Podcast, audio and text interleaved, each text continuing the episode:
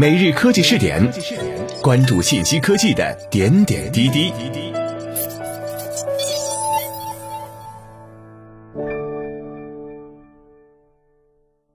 各位蜻蜓 FM 的听众朋友们，大家好，欢迎收听每日科技试点，我是主播李浩南。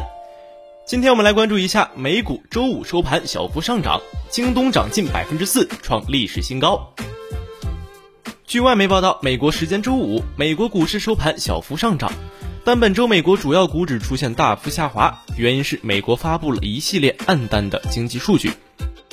道琼斯指数收盘于两万三千六百八十五点四二点，上涨六十点零八点，涨幅百分之零点二五。但本周收盘累计下跌百分之六点二五。当天早些时候，该指数平均跌幅超二百七十点。标准普尔五百指数收于两千八百六十三点七零点，上涨百分之零点三九。纳斯达克指数收于九千零一十四点五六点，上涨百分之零点七九。在美国股市周五交易中，科技龙头股涨跌不一。苹果股价收于三百零七点七一美元，下跌了百分之零点五九。谷歌母公司 Alphabet 股价收于一千三百七十三点一九美元，上涨了百分之一点二六。亚马逊收于两千四百零九点七八美元，上涨了百分之零点八八。微软收于一百八十三点一六美元，上涨了百分之一点四六。Facebook 收于二百一十点八八美元，上涨了百分之一点九七。甲骨文收于五十二点九二美元，上涨了百分之零点零二；IBM 收于一百一十六点九八美元，上涨了百分之零点零三；奈飞收于四百五十四点一九美元，上涨了百分之二点七七；特斯拉收于七百九十九点一七美元，下跌了百分之零点五二；优步跌百分之零点九八；Left 涨百分之一点五五。美国中的芯片龙头股普遍下跌，英特尔收于五十八点二八美元，下跌了百分之一点三五。英伟达收于三百三十九点六三美元，逆势上涨了百分之五点七三；博通收于二百六十点四一美元，下跌了百分之二点三二；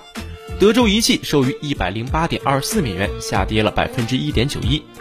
高通收于七十五点七七美元，下跌了百分之五点一三；AMD 收于五十四点二零美元，下跌了百分之零点五七；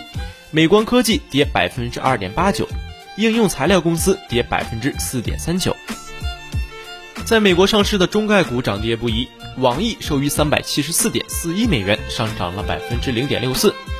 阿里巴巴收于二百零三点六八美元，上涨了百分之一点一八；百度收于九十九点八六美元，上涨了百分之四；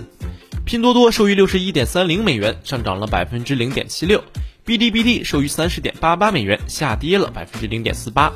好未来收于五十四点零零美元，上涨了百分之零点四三；爱奇艺收于十七点九五美元，上涨了百分之二点六九；跟谁学？收于三十五点四三美元，上涨了百分之一点四三；微博收于三十五点零六美元，上涨了百分之一点四八；新浪涨百分之二点三五；搜狐涨百分之六点九七；搜狗涨百分之二点九三；携程涨百分之一点四四；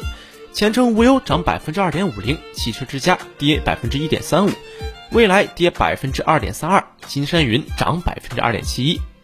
京东收盘于五十点八五美元，上涨了百分之三点八六，市值七百四十六点七九亿美元，创下历史新高。其历史最高股价是二零一八年一月的五十点六八美元。尽管美国四月份零售额创下历史新低，但随着零售类股股价的回升，美国主要股指收复了整个下午的失地。标准普尔零售指数 SPDR SP Retail ETF 上涨百分之二，盘中早些时候曾下跌逾百分之一点四。美股周五的反弹也是在美国消费者信心数据好于预期的情况下发生的。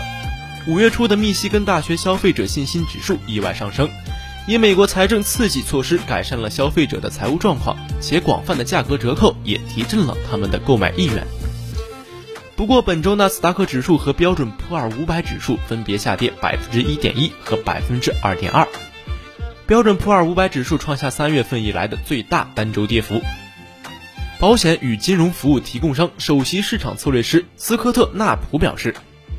鉴于新冠疫情危机仍有很多不确定性，我们不应对本周市场出现的挫折感到意外。美国四月份的零售额创纪录的下降了百分之十六点四。”接受道琼斯调查的经济学家此前预计降幅为百分之十二点三，所谓的核心零售额则下降了百分之十五点三。以上就是今天每日科技试点的全部内容，我们下期再见。